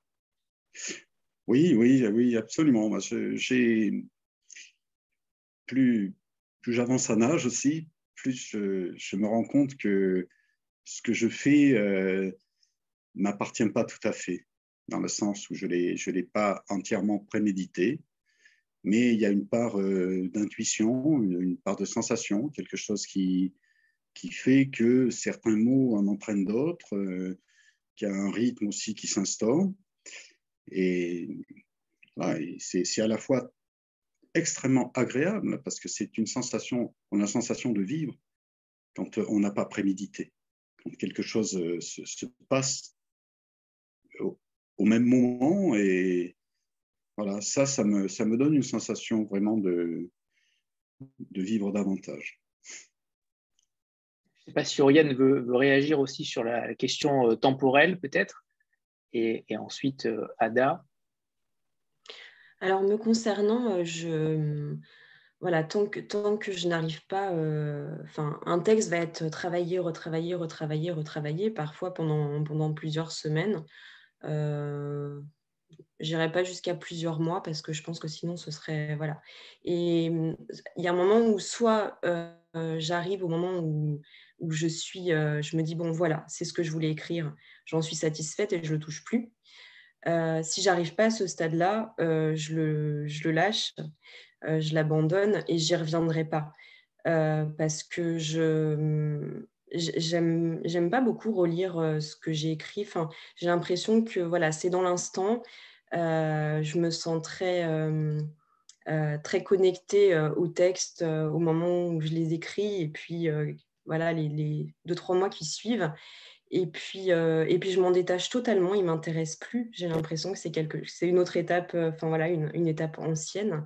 Et j'ai vraiment, euh, je, suis, je suis rapidement tournée vers, comme disait Jean-Yves, le, prochain, le, prochain poème que j'aurais envie d'écrire. mais j'ai jamais, j'ai jamais été capable de reprendre un poème qui datait de, voilà, même un an et de me dire je vais le retravailler. C'est quelque chose euh, que je n'arrive pas à faire. Poésie de l'instant. Oui. Ada? Oui, bah, il s'est dit beaucoup de choses depuis tout à l'heure. Euh, pour répondre sur la première partie, la première question, c'était sur euh, l'espace qu'occupait le texte sur la page. là, pareil, on a tous à peu près parlé de, de question de son, de souffle et d'oreille. Euh, pour moi, c'est très proche de la musique aussi. C'est quelque chose que j'entends, comme je disais, quand j'écris. Et hum, donc, c'est comme une chanson. Donc, ça prend, ça prend corps, ça prend forme un peu tout seul sur la page. J'essaye de transcrire au plus proche de ce que j'ai entendu et de ce que j'entends. Et hum, quand c'est fini, on le sait. Quand je, je sais que quand je suis à la fin d'un vers ou à la fin d'une strophe, je sais que c'est comme ça. Ça passera à la suivante ensuite et c'est assez euh, naturel. Pour ce qui est de la durée euh, pour le travail d'un poème, j'étais euh, pendant longtemps, j'ai aussi dit que je n'étais pas capable de relire un poème avec le temps ou de retravailler. Je n'avais pas envie, en tout cas. Plus qu'une question de capacité, je crois que c'est une question de désir. Et en fait, j'étais très surprise avec. C'est un petit livre qui est sorti aux éditions Maelstrom en octobre qui s'appelle L'heure zéro. C'est un monologue que j'ai écrit au Maroc en 2017 et que j'avais écrit en espagnol, puis traduit en français, puis continué en français, retraduit en espagnol, puis laissé tomber. Et j'en ai fait un monologue en français. Et ça a travaillé avec le temps et avec les, changements euh, qui s'opéraient en moi au fur et à mesure. Et quand on relit des choses, même combien de fois on a relu un livre des années après, c'était pas la même chose. Alors oui, on relit un poème à soi. Est-ce qu'on accepte qu'on a été à ce moment-là et c'est très bien comme ça, ou est-ce qu'on a envie de, revenir euh, lui apporter une deuxième vie peut-être? Donc s'il y a eu publication, c'est réédition aussi. Moi, je trouve ça intéressant différentes versions d'un même visage. Et pour moi, la question de la publication est difficile pour ça. Là, c'est euh, le nouveau manuscrit euh, qui est en train de se terminer. Et, euh, merci Ariane pour au fur et à mesure mettre les liens. C'est la question d'arrêter un fil de vie. L'écriture, pour moi, est mouvante tout le temps. Et le fait de l'arrêter, de vouloir figer quelque chose, une forme qui est publiable, c'est difficile. C'est pour ça aussi, je crois que je me suis tournée vers les spectacles, vers l'oralité, le fait de dire des textes euh, tout le temps. J'en fais ce que je veux. Finalement, les recueils qu'on trouve, euh, mes recueils sont quand même proches de ce que j'ai fait, mais c'est pas au mot près. Euh, ça déborde, quoi. Beaucoup plus vivant de pouvoir les donner encore tous les jours avec la personne que je deviens. Voilà, je pense. Alors, Louise, Louise, quant à vous, et après euh, on passera à Ariane et, Bruno. Pour moi, c'est très intuitif aussi. Euh, le souffle, le rythme est extrêmement important. Mais il y a plus que ça, c'est que chaque poème cherche sa forme et essaie de la trouver. Alors, il m'arrive euh, parfois de commencer un poème en vers, d'essayer de le mettre en prose, de revenir au vers et la forme va hésiter pendant un certain temps et tout à coup va se mettre en place d'elle-même. Alors, il s'agit d'écouter le poème en marche et d'écouter ce qu'il veut nous dire et comment il veut se dire, ce qui n'est pas toujours facile. Alors, une fois que la forme euh, est mise en place, souvent, pour moi, euh, il s'agit d'écrire des suites poétiques ou bien des, longs poèmes en vers ou bien des suites de poèmes en prose. Et dans les deux, le, rythme va être extrêmement différent. Évidemment, dans le poème en vers, le blanc fait en sorte qu'il y a des silences. Donc, c'est une écriture, disons, plus, plus sereine alors que souvent le poème en prose va être un, poème haletant. Alors, je vais suivre ce halètement-là du début à la fin. Et il m'arrive de les relire. Oui, je fais des changements moi aussi. J'essaie de ne pas trop en faire parce que parfois, ce qui est dangereux, c'est de détruire ce qu'on a fait intuitivement parce qu'on on essaie de trop repenser le poème. Mais je me permets quand même de le relire et souvent c'est pour ajuster le rythme. Quand on entend des couacs comme dans un orchestre, on sait qu'il y a quelque chose qui ne va pas et, et, là, il faut absolument corriger. Est-ce qu'il n'y a pas de risque qu'il y ait trop de couacs et qu'au final, euh, en tout cas pour personnellement, en tant, que, en tant que poète, quand on est perfectionniste, et j'imagine que vous l'êtes toutes et tous, euh, j'imagine, euh, est-ce qu'il n'y a pas le, risque, au contraire, de, déchirer un texte, de, tout éliminer?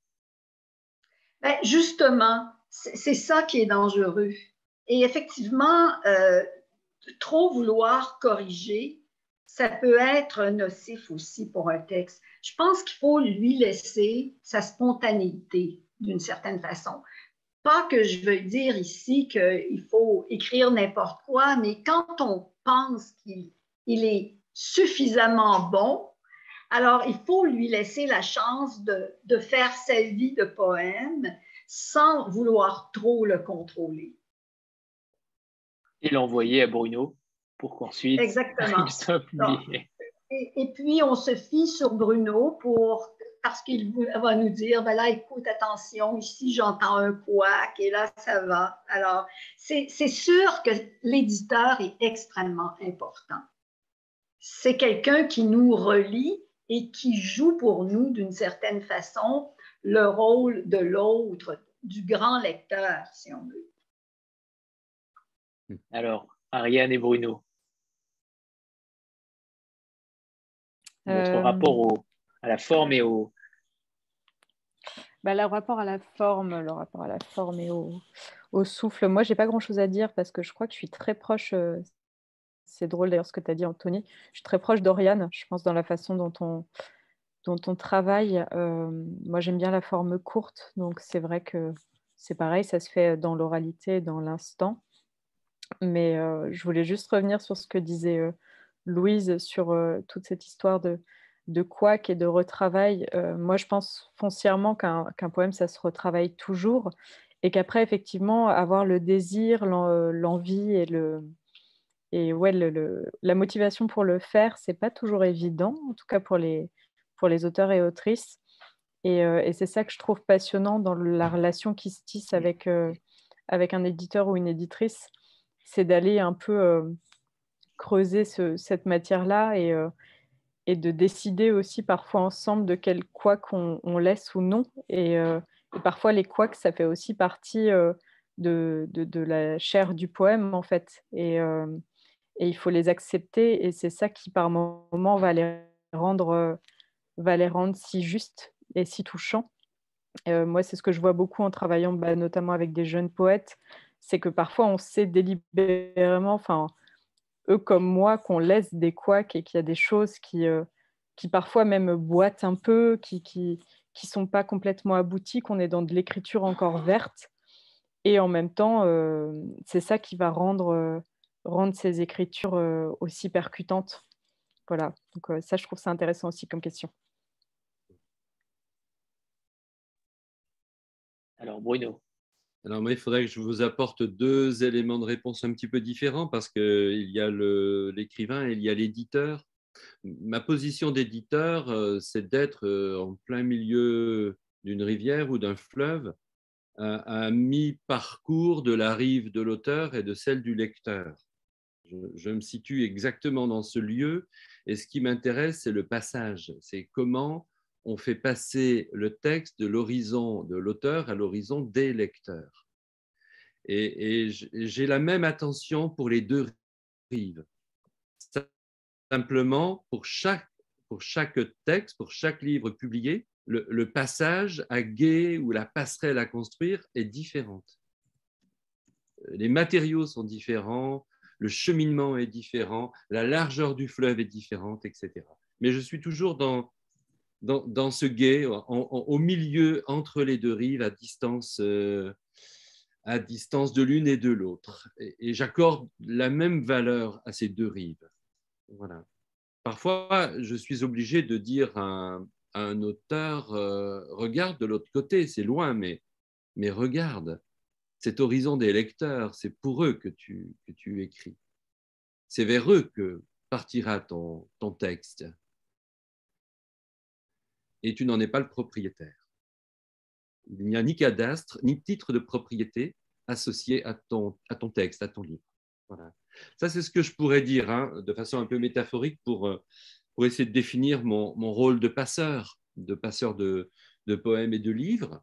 Alors maintenant, euh, sur la question de l'auteur, il faudrait bien distinguer le travail du romancier et celui du poète. Là, je n'ai pas trop le temps de creuser tout ça, mais pour le poème, je dirais, le poème vient souvent d'un monde un peu sauvage en moi. C'est un petit peu comme si euh, j'étais à l'affût du poème, un peu comme un photographe animalier, vous voyez, qui s'approche, qui attend. Je l'attends, le poème. J'ai parfois une idée euh, très intuitif de sa présence, mais je ne le vois pas tout à fait encore. Mais il est là, avec une forme préétablie qui va s'imposer. Mais souvent, je suis à l'affût et, j'apprivoise le poème qui arrive. Et si je vais trop vite au-devant de lui, parfois, je le fais s'enfuir. Donc, je, je le laisse s'installer en moi avec sa petite musique, avec cette forme sens qui va peu à peu imposer son évidence. Et pour certains poèmes, la question du temps est primordiale. Il y a des poèmes très simples que, que j'aime beaucoup dans ceux que j'ai euh, composés, qui ont mis du temps à venir, qui sont arrivés parfois après plusieurs semaines d'affût ou d'attente. Ça, c'est quelque chose de tout à fait, euh, je trouve, extraordinaire parce que ça nous met en dehors de tout enjeu de rentabilité, de, tout rapport utilitaire au temps qui passe. Et c'est quelque chose euh, à la fois qui fait appel à notre intuition.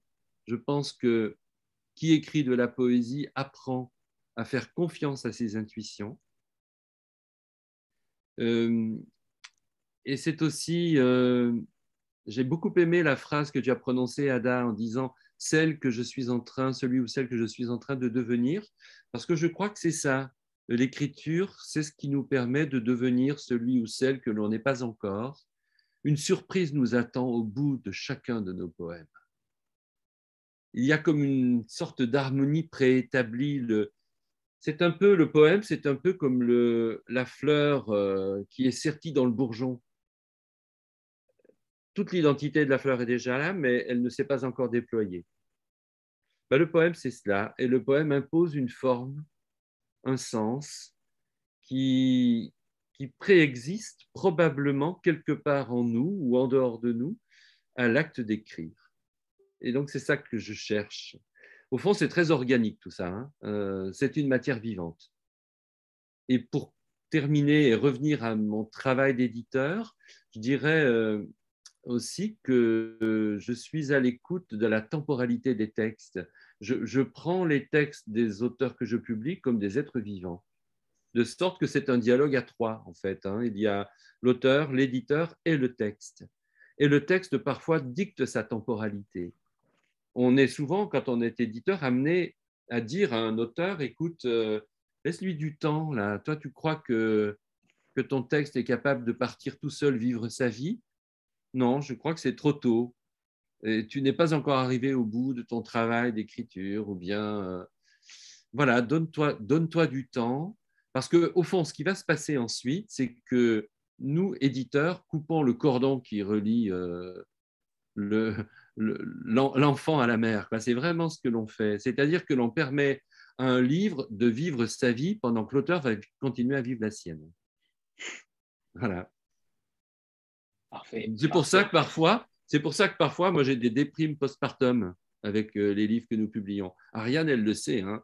Il y a des jours, j'arrive au bureau et ce qu'on vient de faire, je l'ai trouvé si fort, si beau, comme par exemple les deux livres qu'on vient de publier d'Hélène et René Guicadou. Mais franchement, il m'arrive de me dire, mais ah, c'est bon, maintenant je pourrais mourir là.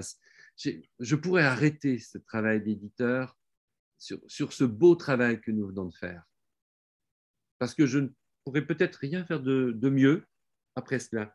Donc j'ai un moment comme ça où il me faut reprendre souffle, tellement je suis euh, peut-être dépassé ou ému par ce que l'on a produit tous ensemble en, publiant des textes qui nous dépassent et qui, qui transforment nos vies, qui amènent une, une telle lumière qu'ensuite il est difficile de retrouver comme ça euh, notre axe, euh, notre axe sous, sous, le soleil de la vie. C'est voilà, quelque chose de cet ordre-là qui se joue.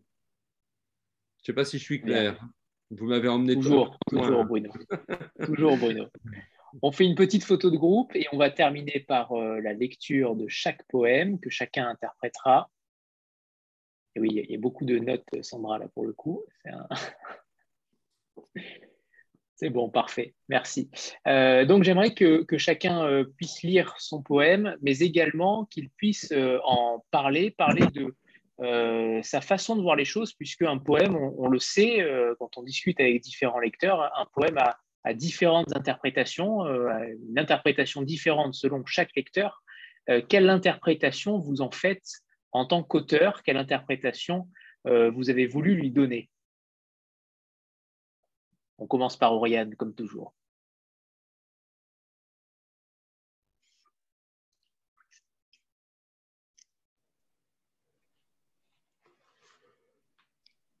a changé si souvent de pointure et de dents. Nous le savions, enfant, ce que c'est d'être éphémère. Partout sur les mains, croyant à l'envers par ce geste nous rendre indélébiles. Quand la vraie vie n'était pas tout à fait comme on l'aurait voulu, après coup, on avait cette parole formidable. C'était pour du beurre. Voilà, alors ce sont mes trois, euh, mes trois petits poèmes euh, qui, sont dans l'anthologie. Euh, que puis-je expliquer sur, sur ces textes? Bah, je, je... Alors, sur, le premier. Oui, pardon. Oui, quelles émotions, quelles émotions vous vouliez euh, faire passer? Euh, alors, je ne sais pas quelles émotions, euh, je voulais faire, enfin, je peux vous dire quelles sont. sur le, premier texte, j'ai beaucoup pensé en contrepoint à la peur de vieillir, en fait.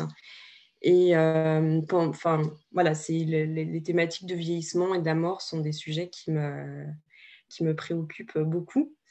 Et euh, jusqu'au moment où j'ai pris conscience, où je me suis dit, mais finalement, vieillir, euh, c'est tellement peu à côté de toutes les métamorphoses qu'on a connues quand on était enfant. Et c'était ce, contrepoint à quelque chose euh, pour moi euh, d'assez rassurant de se dire que euh, il y a des étapes dans la vie qu'on a passées qui finalement sont peut-être plus, plus grandes, plus importantes, plus, plus héroïques que ce qu'on n'aura jamais pu à vivre. je pense que c'est cette idée-là, que cette émotion-là qui, qui euh, a donné naissance à ce texte. Euh, le, alors le, troisième, pour, pour, en parler, il faut que je parle de, la thématique qui est vraiment qui traverse plus que l'enfance ce, ce, manuscrit qui est en cours d'écriture. C'est sur le rapport à la réalité, à la fiction. Euh, car le jeu est très présent quand on est enfant. Euh, mais j'ai tendance à penser pour ma part que l'enfance euh, est l'âge le plus sérieux euh, de la vie humaine et que c'est au contraire en, grandissant, en étant adulte, qu'on a besoin de beaucoup de, diversion, de divertissement, de déni, ça fait beaucoup de dé, de choses qui pour moi se rapprochent beaucoup plus de la fiction. et, voilà, et c'est en pensant à toutes ces choses sur lesquelles je travaille en ce moment euh, que, euh, que j'ai eu ce, ce, souvenir de cours de récréation où, euh, où on pouvait, enfant, jouer et puis, et puis tout d'un coup annuler finalement tout ce qui venait d'être vécu en juste avec voilà cette formule magique. Non mais en fait c'était pour du beurre on recommence tout à zéro. Et voilà c'est quelque chose que je trouve euh, génial dans la vie de pouvoir euh, bouger comme ça, moduler le temps, se dire que finalement ça c'était pas la réalité, de choisir, euh, choisir sa version de l'histoire. C'est c'est ça qui apparaît aussi. Voilà. Merci, merci. Alors Jean-Yves, c'est à vous, en essayant de, de, nous mettre des uppercuts si possible.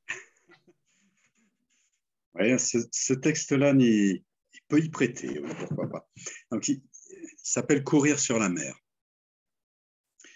Nous courions sur la peau de la mer comme des argonautes hallucinés et assoiffés.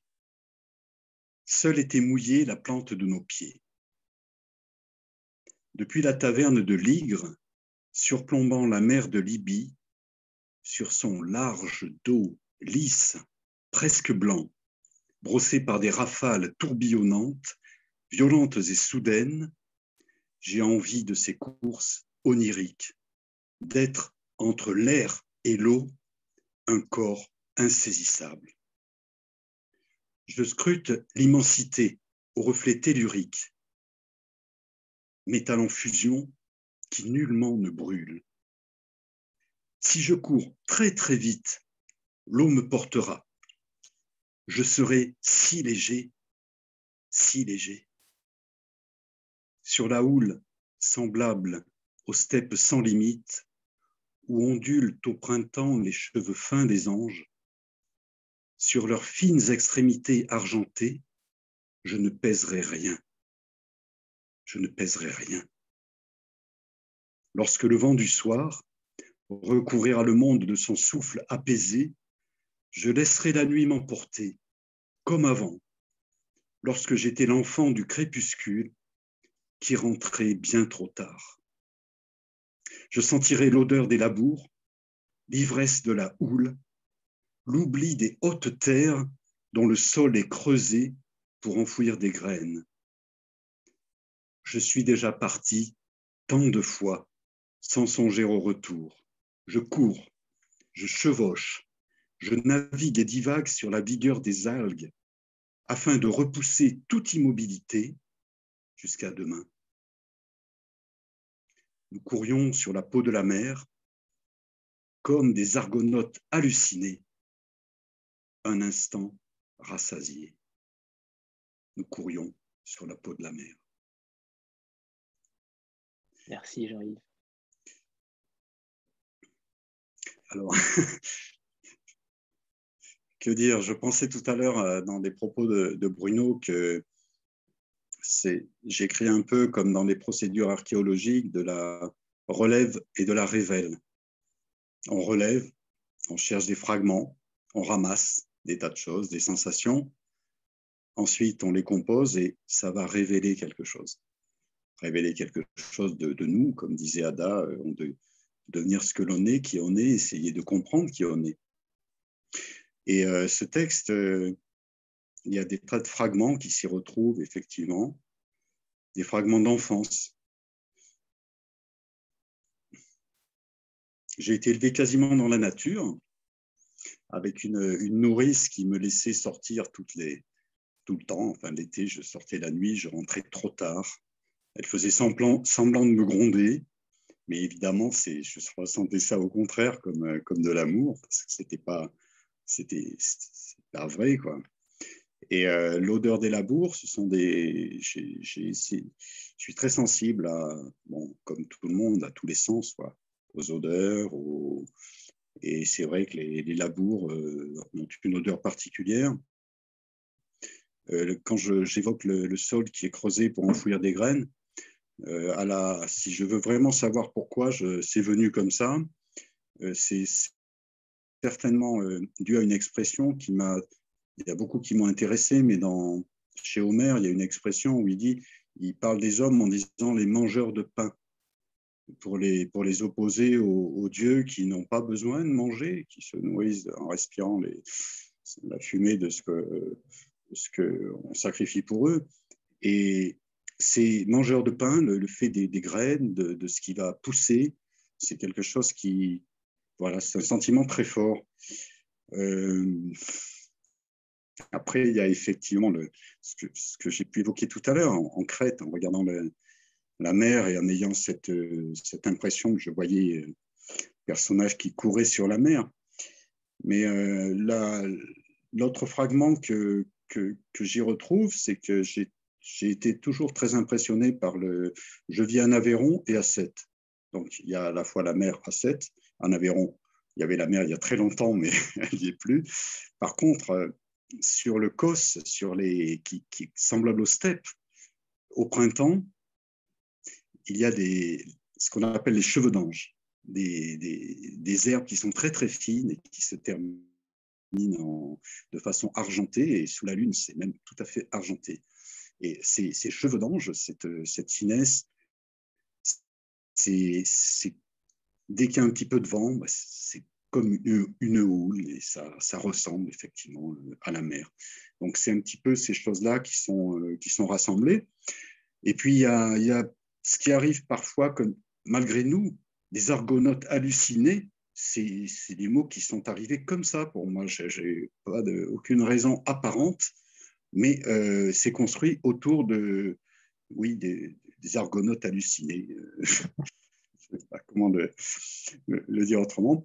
Et puis le, fait que dans l'enfance, euh, j'ai été fasciné par, euh, par tout ce qui était, par tous les bateaux. et avec ça, je voulais devenir marin, je voulais corsaire, enfin pirate plutôt, pas euh, simple, simple pêcheur. Et euh, je pense que c'est tout ça remonte de, l'enfance, de, oui, d'un monde un peu merveilleux, de quête de la toison d'or, l'Argos, les Argonautes. voilà, c'est donc c'est bien que ce soit dans, dans le chapitre enfance, parce qu'effectivement, Je me lance Oui. Oui, eh oui, Ada, à vous. Pour les saltimbanquis, justement, l'envol. Saltimbanquis. Ils étaient maigres et puissants. Ils ne mangeaient pas. Ils parlaient des langues, la musique dansait autour d'eux. Ils naviguaient sur des mâts factices, des grues clouées au sol. Ils marchaient plusieurs pas. Les femmes étaient belles, des héroïnes tout en cheveux. Les couleurs leur ressemblaient. Elles volaient souvent. Les nuages dans leurs mains se rejoignaient sur un trapèze. Le corps était leur temple, tant que visité par l'esprit, le corps était leur maladie, qui s'en revenait après les saisons chaudes, des oiseaux fatigués de donner aux hommes des nouvelles de l'aube.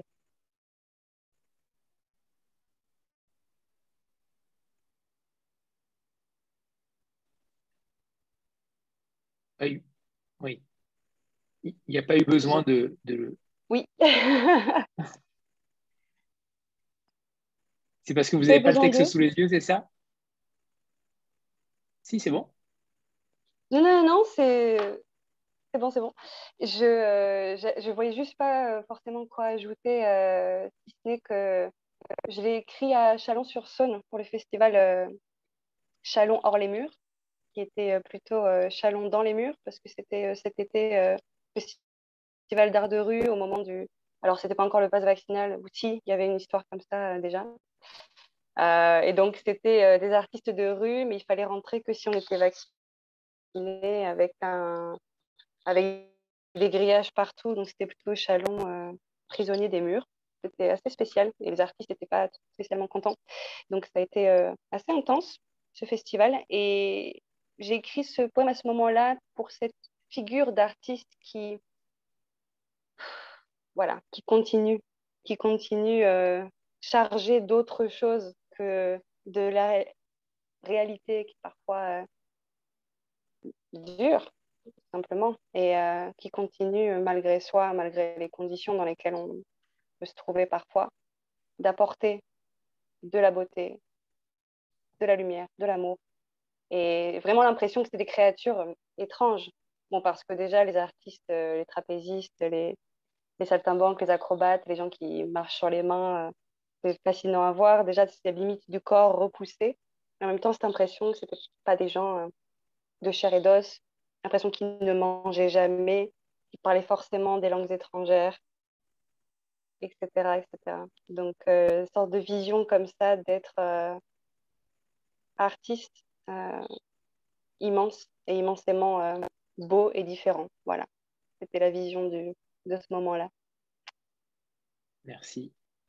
Alors, Louise Dupré, c'est à vous. J'ai juste une, je, je vais devoir vous laisser. Je vais écouter Louise. je, suis en répétition normalement. Donc désolé. Je... Bonne soirée. Au revoir Ada, merci beaucoup. Moi j'écoute Louise. Je Alors je vais lire le poème tout de suite euh, et ensuite je pourrais en parler. Il y a deux poèmes de reproduits dans l'anthologie et je vais lire le premier. d'abord. Il faudrait inventer un mot pour l'euphorie qui émerge soudain de la douleur, la prend de vitesse. Un mot avec des ailes, comme les nuées d'éphémères survolant les marécages, le temps de se reproduire avant de plonger dans le néant. Un mot léger, exubérant, parfumé, couleur de fruits et de sève, si sonore qu'on sentirait à nouveau la vie bouillonner sur les lèvres, à nouveau la fièvre de croître, de se multiplier, et l'appétit de rire et de s'amuser. Un mot de la main gauche avec des taches d'encre sur la paume, un mot d'adolescent qui ne se doute pas qu'il deviendra vieux. Il faudrait apprendre à résoudre l'énigme des insectes. Alors voilà, euh, dans mes recueils précédents, notamment ceux publiés aux éditions Bruno Doucet, j'ai voulu aborder les origines de l'être humain, qui me fascinent. Et bien sûr, la vie qui précède la vie humaine, les insectes, les insectes et les animaux. Alors, les éphémères m'ont toujours beaucoup intéressée dans cette perspective-là. Et je me dis que il y a très, très, très longtemps, nous aussi, on était des insectes, nous aussi, on était des éphémères et on acceptait de vivre beaucoup moins longtemps. On acceptait de vivre une journée. Et quand on retourne à la joie, quand on accepte la joie, c'est qu'on accepte d'une certaine façon notre condition d'éphémère et qu'on accepte de jouer les éphémères pendant quelques moments. Alors voilà. Merci Louise. Est-ce que vous voulez euh, lire le deuxième poème? Ben, je peux, si on a du temps, je peux le lire, ça me ferait plaisir, mais je ne veux pas non plus euh, prolonger. Alors, on je le lis. D'accord. Oui. C'est le dernier poème du recueil, comme l'a dit Bruno. Tu appelles la joie comme si elle pouvait te reconnaître, comme si tu commençais à lui appartenir. Elle n'est plus l'envers de la douleur, mais une élévation, une robe de lumière. Tu le dois à tes morts. Tu sais maintenant qu'ils ne t'ont pas oublié. Une fois morte, toi non plus, tu n'oublieras pas tes vivants. Tu voudras rester près d'eux, tout près, mais sans les encombrer. Tu ne crois pas au ciel, mais tu as toujours cru en la bienveillance de la terre. C'est là le mystère de ta foi. Tu n'essaies plus de comprendre, seulement de mieux respirer. Merci. Merci à vous, Louise. Seulement de mieux respirer. Euh, Ariane, c'est à toi et on finira avec Bruno. Alors, je me vois bleu dans l'ambulance, avec mes ailes repliées, et dans la bouche un goût d'encre pour l'éternité. Sirène, j'irai me jeter à la mer, dans ces mêmes draps blancs d'un premier jour sur terre. Je partirai sous les hurrahs des raies, des sèches, des éphémères. Et comme Bruno avait dit qu'on avait le droit de ne pas répondre et que j'en ai déjà beaucoup trop dit tout à l'heure, je laisse la place à Bruno. Bien vu, bien vu. Elle est maligne. hein. Alors, euh, moi, le poème s'intitule Bureau des longitudes et il éclaire en quelque sorte euh, le titre du, du livre. Bureau des longitudes. Entre le méridien de ton dos et le premier parallèle de mes bras, entre mes latitudes terrestres et la ligne de partage de tes eaux. entre ton pôle et le mien, aux antipodes de l'abandon, entre les zones pélagiques de ton corps et les bancs de sable du repos, entre tes hémisphères et ma chevelure, entre mes déserts et la vague où tu ne t'aventures qu'en pensée, entre ton nord, ton sud, ton est, ton ouest, à la confluence de nos imaginaires, entre l'Ubac et la Drée, dans l'équilibre de nos choix, s'exerce une géographie physique de la tendresse. Nous y marchons, nous vivons, nous aimons, sans craindre l'érosion des jours, la combustion, pardon, sans craindre l'érosion des sols, la combustion des jours. Sous la surface de la terre, des nappes phréatiques concentrent nos efforts. Par endroits, l'eau remonte, ouvrant la page d'une vasque, d'un gour, d'une anse, où les hirondelles ponctuent leur circonvolution. Dans le bureau des longitudes, nos éphémérides comptent plus de lieux à découvrir que de dates effeuillées.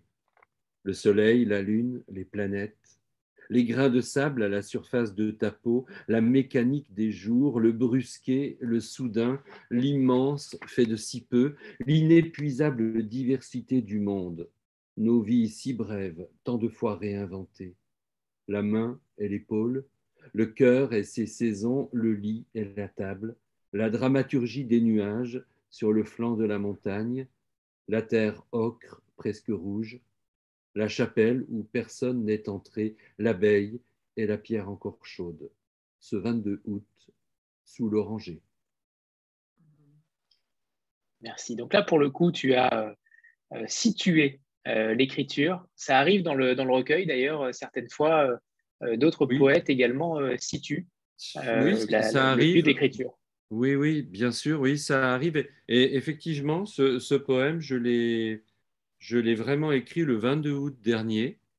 Euh, le, début était déjà commencé. En fait, j'ai relié deux textes qui, euh, qui, pourraient, qui auraient pu ne pas, ne pas euh, cohabiter, mais tout le dernier mouvement du poème, je l'ai effectivement écrit sous un oranger le 22 août, à l'heure de la sieste.